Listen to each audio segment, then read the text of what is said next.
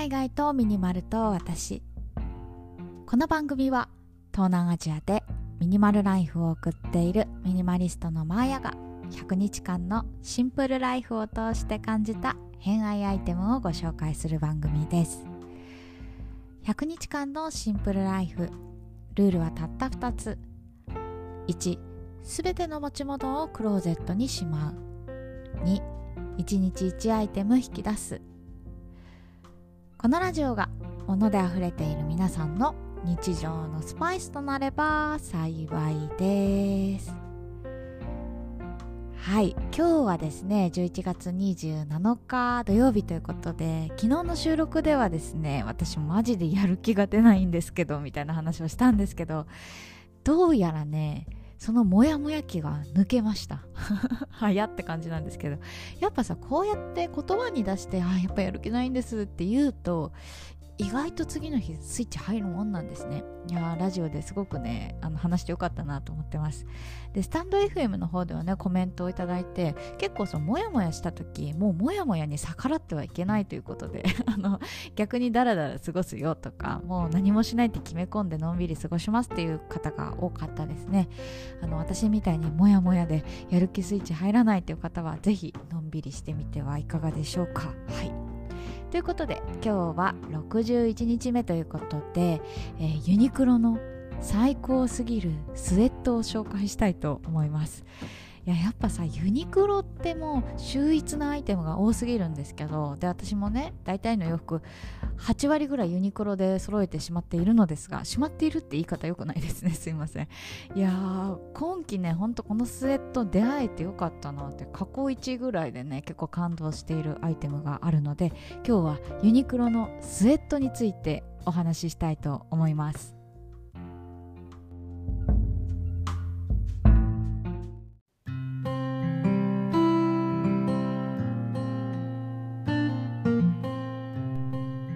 私が買ったユニクロのスウェットなんですけど商品名がねスウェットパンツそのまんまですね。なんかね多分今年新しく出たシリーズなんじゃないかなと思います、まあ、少なくともベトナムでは去年見かけませんでした。形としては結構ねあの普通のスウェットあのスリムタイプとかよくユニクロだと売ってたりするんですけどそうじゃなくてもう普通にゆるっとして履けるスウェットですね。で私これね部屋着として購入したんですけども着心地が最高すぎて結構感動しております。で私ね部屋着ってなんかやっぱりスウェットが好きで、まあ、特に冬だからっていうのもあるんですけどやっぱさ可愛いパジャマとかジェラピケのモコモコのルームウェアとか結構憧れるけれどもやっぱりさ T シャツにスウェットって最高なんですよね。そうなんかさ小さい頃からなのかな。やっぱスウェット生地に慣れすぎていてなんかスウェット着たらもう心と体がリフレッシュみたいな感じでだいぶね気分転換になるんですよ。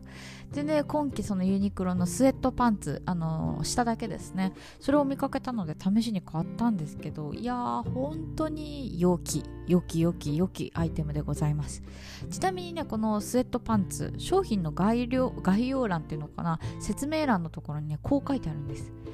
よりふんわりとしたスウェットに進化。ディティールは伝統と最春のそれぞれいい点を採用。ということで伝統と最春ってもう真逆やんって思うんですけどねこれ結構ね納得していてあの、形的にはねそのさっき言った通りザ・スウェットって感じでゆるっとした形なんですよでスウェットといえばさそのダボっとしたシルエットが特徴的じゃないですかでこれってさめちゃくちゃかっこよくてなんかそのノーマルというか標準仕様だと思うんですけど逆に言ってしまうとなんかだらしないというかやぼったく見えることもあるなっていうふうに思ってるんですね。でかえってねその最近流行っているスリムタイプっていうのかな。あのキュッと裾が締まっていてそれに合わせて若干こうスキニーほどではないけれども割と体のラインが分かるようなタイトめなセットもあるじゃないですか。でそれってさまあスタイルがいい人がね着る分には問題ないと思うんですけど私みたいに背が低くて足が短いみたいな人だとね本当にねなんかみすぼらしくなっちゃうんですよね。であとさ洗濯して縮んだ時もうこれ最悪よね。なんかそのくるぶし足りなくなっちゃってツンツルテンみたいな。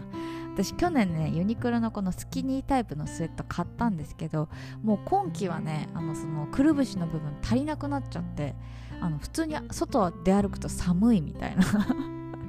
そんな感じでねちょっと着こなせなかったんですよね私にとっては。でこの今季のねそのスウェットパンツなんですけどクラシカルな雰囲気とラフな感じが絶妙に組み合わさってるなと思っていて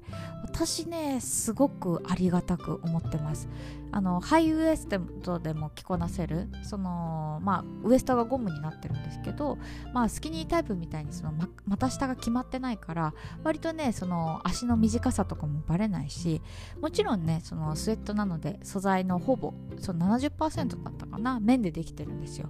だからね着心地も抜群だしなんかねあのゴムの部分っていうか紐の部分がめちゃくちゃおしゃれであの綺麗めカジュアルな洋服でも着こなせる。要はなんかザ・ジャージみたいな感じであのやぼったくならずにそのカジュアルにきれいめな洋服にも合わせられるっていうのがすごくねデザイン的に優れているなと思いました。なんかねユニクロのアイテムでセットアップとかもできるみたいです。私はねブルーの色を買ったんですけどそうそうなんかねパーカーとかも合わせて変えたりとかもするしあとはね結構そのカラーバリエーションが豊富で私黒買うかブルー買うかめっちゃ迷ってブルー買ったんですけどいや黒とかグレーとか他の色も買おうかなって思うぐらい結構気に入りました、私なんかね、まあ、あの基本的にあのトレーニングウェアが私服にちょっと最近なりつつあるのでこういうスウェットはかなり重宝しているんですけれどもいやこの冬はこのスウェットだいぶお世話になるんじゃないかななんて思っています。まあこれはねあくまでも部屋着として買ったんですけどめちゃくちゃ綺麗な形してるから、うん、多分増やそうかなと思っております。また買ったらお知らせしますね。はい。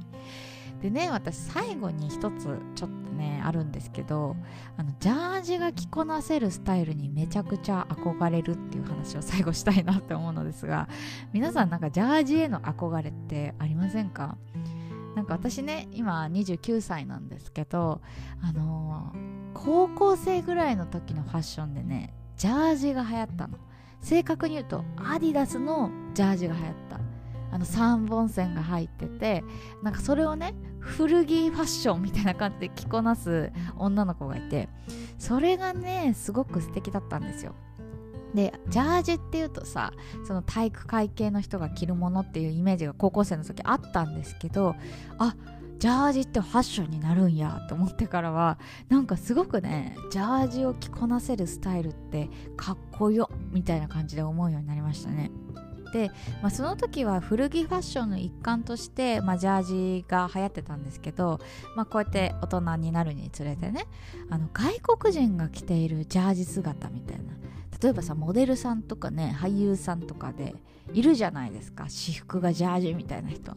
でもさああいう外国人の人、まあ、欧米系の人とかさ骨格がやっぱり違うからあのアジア人と。もう何着てもかっこいいんですよね。ってさジャージみたいなああいう何て言うんだろうね。自分のその体の形が出るようなもの？とかあのー、ごまかしが効かないものっていうのかな？なんかそれをね着こなせるそのスタイルにめちゃくちゃ憧れを今でも抱いております、まあ、私はねさっき言った通り身長は低め153センチとだいぶミニマムなのと足も短いし本当にね日本人の典型的な体型しているんですけれどもそれでもねいずれは私なりの着こなしがしたいななんていうふうに目論んでおります。もしね私と同じくミニマムな体型であのジャージ着こなせたい女子がいたらぜひコメントください。仲間になりましょう。ということで今日はこんな感じにしようかな。最後まで聞いていただいてありがとうございました。明日は何を話そうかな。